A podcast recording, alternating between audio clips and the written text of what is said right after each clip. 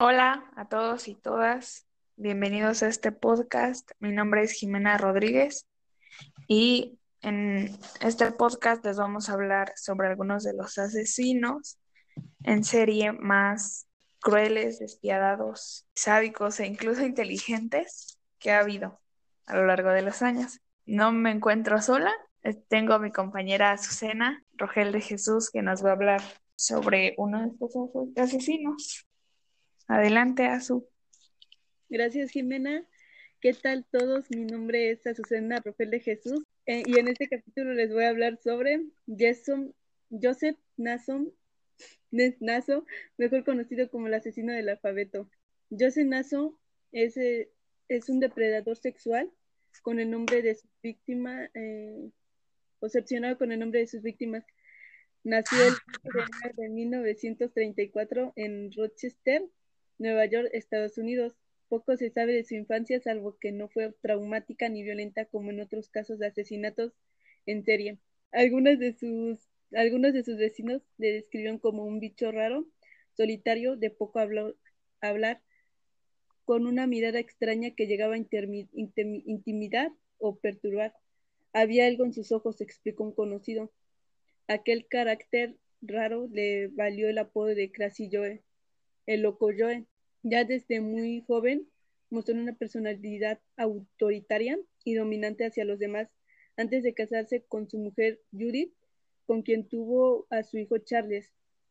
Joseph sirvió a la Fuerza Aérea norteamericana durante 18 años, llevando una vida tranquila en Nevada, donde trabajaba como fotógrafo los problemas mentales de su primogénito, sufría esquizofrenia con episodios de violencia. Hicieron que luchara por su tutela. Una vez divorciado, los servicios sociales acusaban de dejadez en los cuidados. Algo de Joseph cambió hasta el final convirtiéndose en un tutor legal. Charles era su misión de en la vida, explicó durante los siguientes 30 años. Joseph se mudó en varias ocasiones de, la, de ciudad Además de Nevada, vivió en San Francisco y en el área de la bahía en Ocatlán, en el condado de Sutter, de la ciudad de Yuba. E incluso estuvo en Sacramento y Reno. Los datos sobre su paradero desde la década de 1970 hasta 2004 fueron claves para encontrar la conexión de los homicidios que perpetró. El criminal siempre estuvo cerca de sus víctimas. El 10 de enero de 1977, una llamada anónima alertó a la policía del hallazgo de un cadáver en pleno desierto cerca de la California Fairfax. Rogach, una joven pelirroja de 18 años y que presuntamente ejercía la prostitución, apareció desnuda y atada y con unas medias apretando el cuello. Según los primeros indicios, inicialmente la violaban brutalmente para su vida mediante estrangulación. Pese a las indagaciones que se realizaron. En su primer momento se creyó que fue una obra de un proxeneta. El caso terminó enfriándose. Un año después, el 13 de agosto de 1978, otra joven de 22 años, Carmen Laraine Colón, apareció en las mismas circunstancias y a tan solo 30 millas de la primera víctima. También fue violada, golpeada y estrangulada hasta la muerte. Su cuerpo fue hallado en la carretera que conectaba California fue un agente local que investigaba un tiroteo, quien se topó con un cadáver en fase de descomposición. En 1981 mató a Sarien Patton, de 56 años, cerca del depósito naval de Tiburón. En aquel momento Joseph residía en el área de la bahía muy próxima a su vez al domicilio de la mujer, aunque los investigadores tuvieron al asesino en el punto del mira, finalmente no encontraron pruebas concluyentes para detenerlo.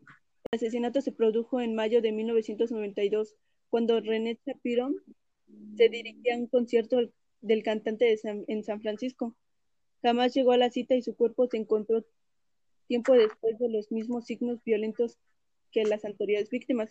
Pamela Parson, una camarera de 38 residente en el condado de Yuba, sufrió una muerte violenta similar en 1993. El cuerpo de la mujer fue, encontrada en fue encontrado en la zona rural próxima. Lo mismo pasó con Tassi Tafoya.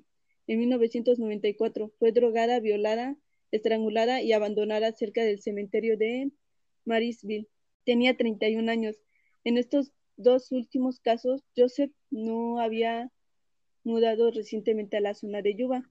Con cinco cadáveres, la policía comenzó a elaborar un perfil sobre el presunto asesino, hombre de predilección por las prostitutas que empleaban una, una gran violación durante las agresiones sexuales y se destacaban por estrangulamiento y elegía zonas rurales o de acceso remoto para abandonar los cadáveres. Pero había un detalle aún más llamativo. El criminal estaba obsesionado con el nombre de sus víctimas. Tanto la inicial del nombre como la del apellido empezaban con la misma letra. Este detalle despertó el interés de los detectives que recordaron esta serie de asesinatos cometidos en Rochester, Nueva York, en los años 70 en el dominado asesinato del alfabeto. Curiosamente, Naso también residía en esa zona por aquellas fechas. Se trataba de los asesinatos de tres niñas entre 1971 y 1973. Carmen Colon, de 10 años, Wanda Walkowitz y Michelle Maenza, de 11 años. Aunque las víctimas eran menores, sí había semejanza con las de California. Sus nombres y apellidos comenzaban con la misma letra. Fueron golpeadas y violadas salvajemente, murieron por asfixión y sus cuerpos aparecieron en parajes inhóspitos. Sin embargo, el ADN hallado en el cuerpo de Walkowicz no coincidía con el de Joseph. Otra de las obsesiones de este asesino tenía que ver con la lencería femenina. Naso robaba conjuntos de ropa interior en tiendas y centros comerciales en una ocasión ya en 1995 le detuvieron por haberse apropiado de 30 prendas para mujer en Ocatlán. No era su primera vez, un año antes también lo pillaron hurtando en Yuba y en 2003 y 2009 robó en varios comercios de alimentación. Tras pasar un tiempo entre rejas fue puesto en libertad condicional. Hasta ese momento nadie conocía la doble vida de Joseph ni siquiera su tutor de la condicional, Wes Jackson. Fue durante una de sus visitas sorpresa al domicilio del delincuente que descubrieron lo que había estado tramando en los últimos 30 años. Joseph, que en aquel momento vivía en Reno, abrió la puerta de Jackson. Abrió la puerta a Jackson. Era el 13 de abril de 2010 y la labor del tutor era inspeccionar la vivienda para corroborar que estaba cumpliendo con la ley. Durante el registro encontrado, encontró una pistola y varias cajas de balas escondidas en el cenicero. El delincuente fue, fue inmediatamente arrestado y trasladado a la cárcel de Nevada. Mientras varios agentes realizaban una exploración más profunda de la vivienda, se toparon con un descubrimiento. Más de 4.000 fotografías de mujeres en ropa interior posando inconscientes y de una forma nada natural. Algunas parecían desmayadas o muertas, aseguró el oficial Peter. Además encontraron una especie de diario donde Naso detallaba una a una la descripción de las víctimas y a su lado notaba distintas ubicaciones geográficas. Estas últimas correspondían al lugar exacto donde después se encontraban sus cadáveres.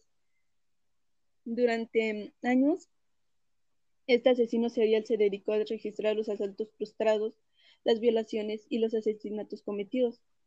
La muchacha del norte de Búfalo era muy bonita. Tuve que dejarlo inconsciente. Primero, escribió en una de sus páginas. En un año después, tras recopilar todas las pruebas, las autoridades pidieron acusar formalmente a Joseph Naso de los asesinatos de Rogach, Colon, Parson y Tafoya.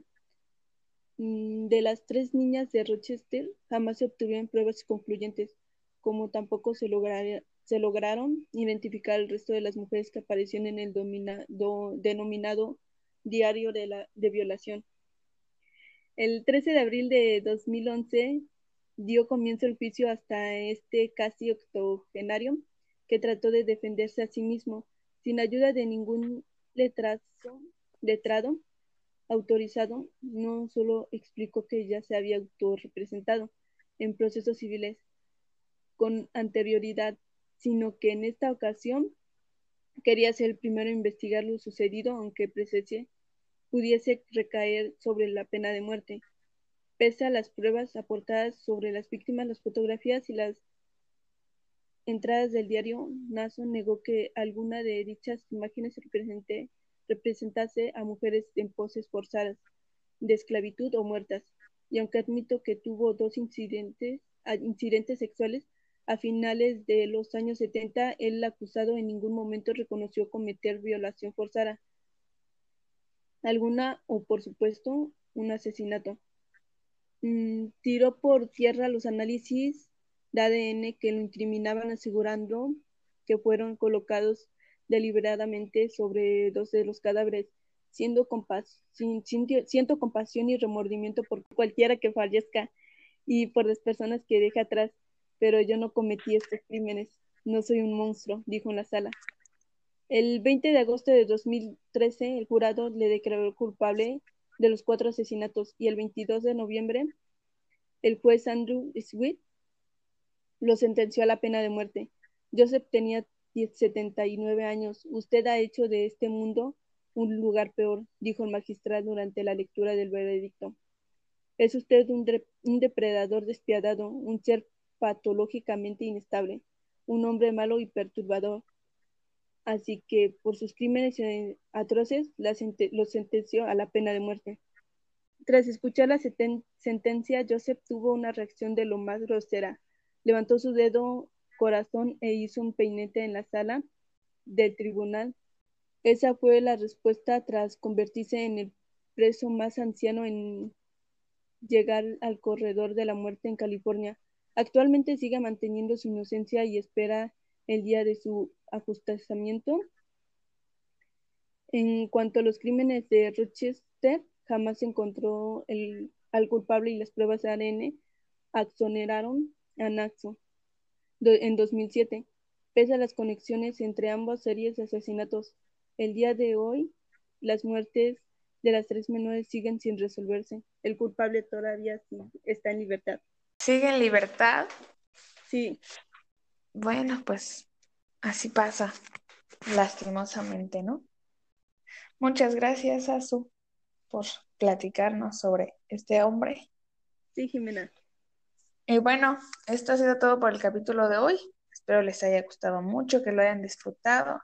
Nuestra compañera Jasmine no pudo estar, pero ya la escucharemos en siguientes capítulos. Y gracias por escuchar a todos y nos vemos en el siguiente capítulo. Hasta luego, Azu. Hasta luego.